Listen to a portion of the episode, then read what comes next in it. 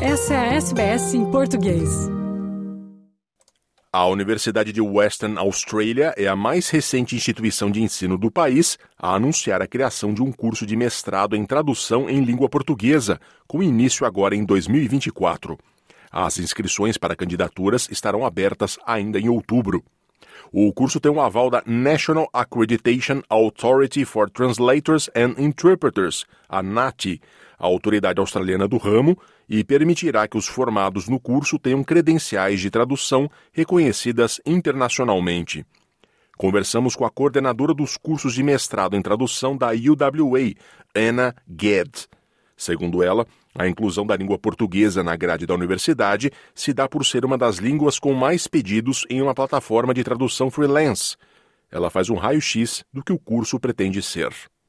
Well, Portuguese is a beautiful language, and it's, um, as you know, uh, is widely spoken around the world. I know that it's uh, spoken by approximately 260 million total speakers around the world. It's one of the most requested languages uh, on platforms for uh, freelance translators, such as Prosy. Um, so naturally, I thought that I would extend the current offer, um, the current offer of the Master of Translation Studies to Portuguese, as well as um, to the other languages we offer. We will be offering it across 10 languages, so we've got Portuguese, Spanish, Italian, French, German, Arabic is another new language for next year, and then we've also been offering Indonesian, Chinese, Japanese, and Korean. So quite a big environment to be teaching in, and quite a, te- a challenging environment for the teachers. Um, but we will be able to offer our candidates a course uh, with both language-specific units. Um, so we will teach them how to translate to and uh, from Portuguese. Uh, we will prepare them so that they um, can gain um, credentials that are recognized around the world. Uh, we've been endorsed by the National Accreditation Authority for Translators and Interpreters, NATI, since 2014, which is the year that the Masters was first offered. And so this means that our students, our courses are aligned to NATI, and our students are eligible to sit the NATI test for um, Advanced Certified Translator or Certified Translator when they complete their Masters. They have an option to take it in two years. There's also an option to take it in the sort of accelerated form in one and a half years. Um, we offer them a work placement as well, and we try not to stay local. We tell them that you know the world is their oyster, and of course, translation is something that can be done remotely, so they can work with Brazilian or Portuguese companies and translate for them. And then that uh, work placement can often become, in fact, it has become in a number of occasions, our uh, future translators' first experience on their curriculum. So it's a quite an exciting um, course. It's very practical. We teach them about technology applied to translation studies. Um, but we also give them some um, non language specific units about the ethics of translation, about the theory of translation. Uh, we also have, we talk about literary translation as well. A number of our students are interested in that um, and they want to become translators.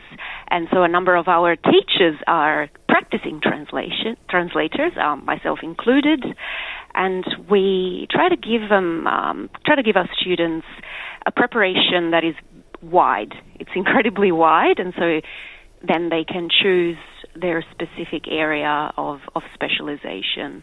We've also got, and this is brand new for 2024, a course in creative writing.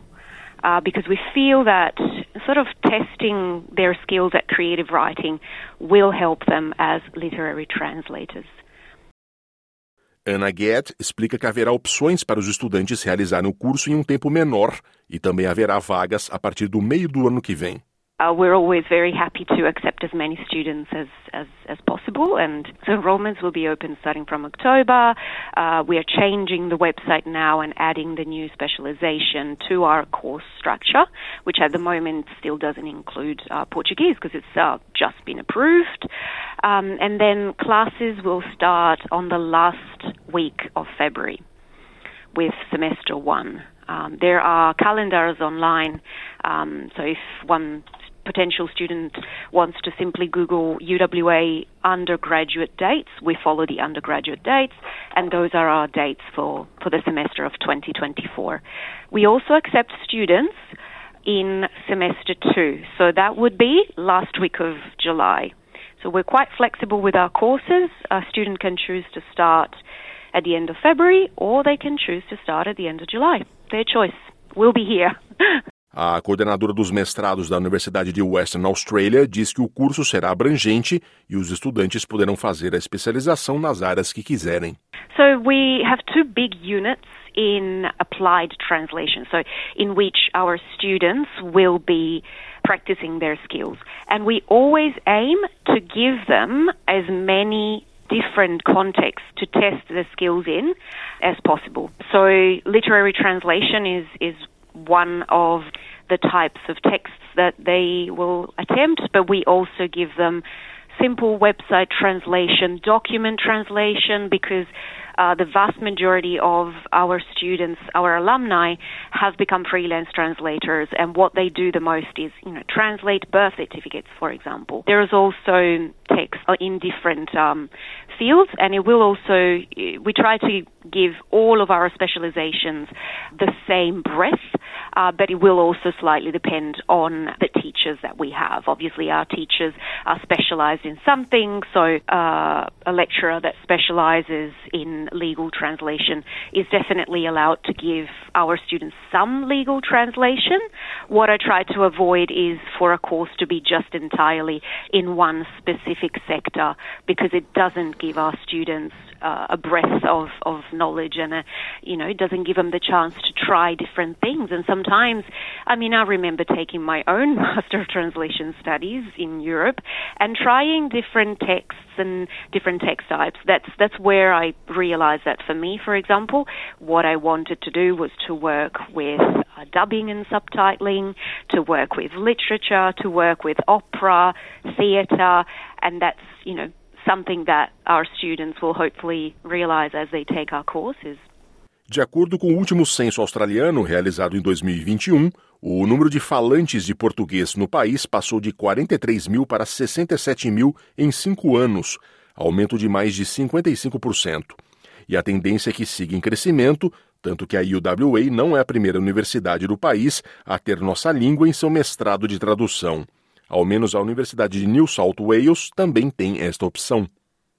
Conversamos com Susana Teixeira Pinto, coordenadora do ensino de língua portuguesa do Instituto Camões da Austrália. O Camões é o principal difusor do português no país.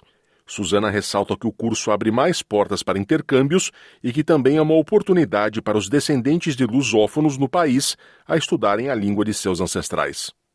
Com a abertura deste mestrado de tradução em português, surgem várias oportunidades, tanto para os estudantes australianos conhecerem a nossa língua e participarem também em intercâmbios através do Erasmus Plus e terem a oportunidade de viajar quer para o Brasil, Portugal, Timor-Leste.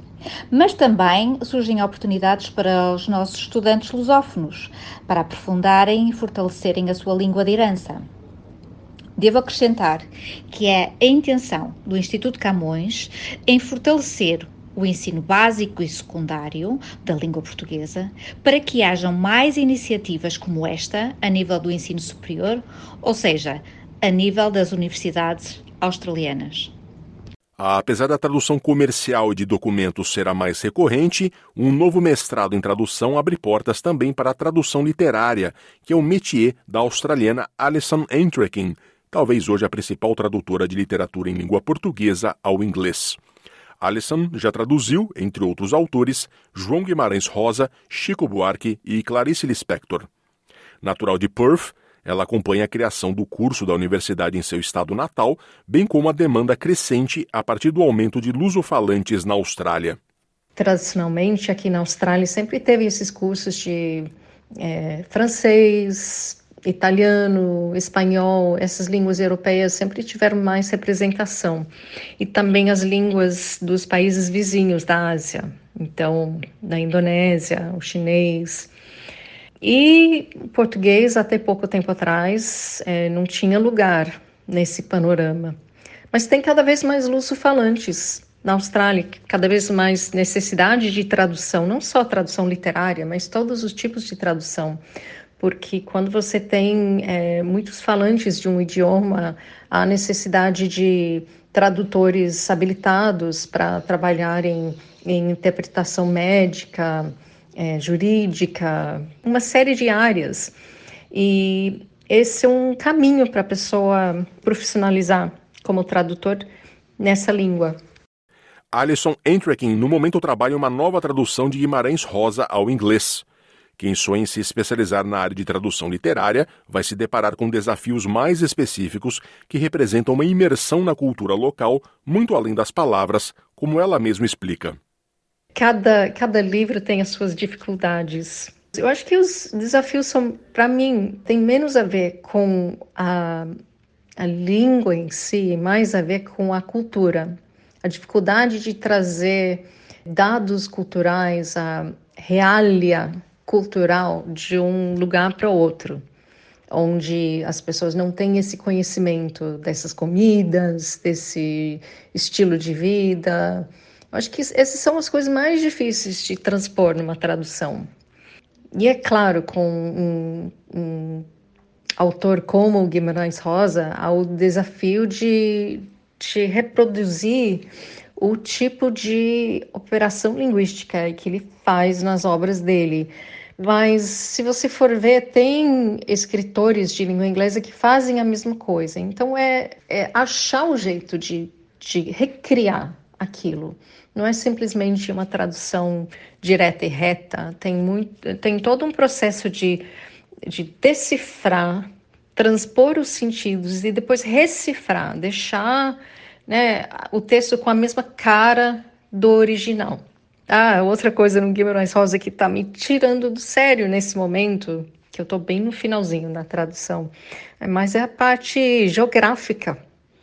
Tá muito, muito difícil de transpor tudo lá do cerrado, né, do sertão mineiro, é, e trazer para o inglês e ter certeza das coisas, sendo que não estou na frente dessa serra para ver a descrição, né, como a descrição dele bate com a realidade, para eu entender aquilo e conseguir transpor.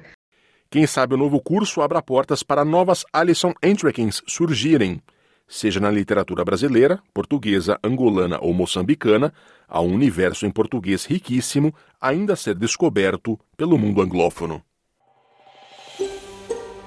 Quer ouvir mais notícias como essa? Ouça na Apple Podcasts, no Google Podcasts, no Spotify ou em qualquer leitor de podcasts.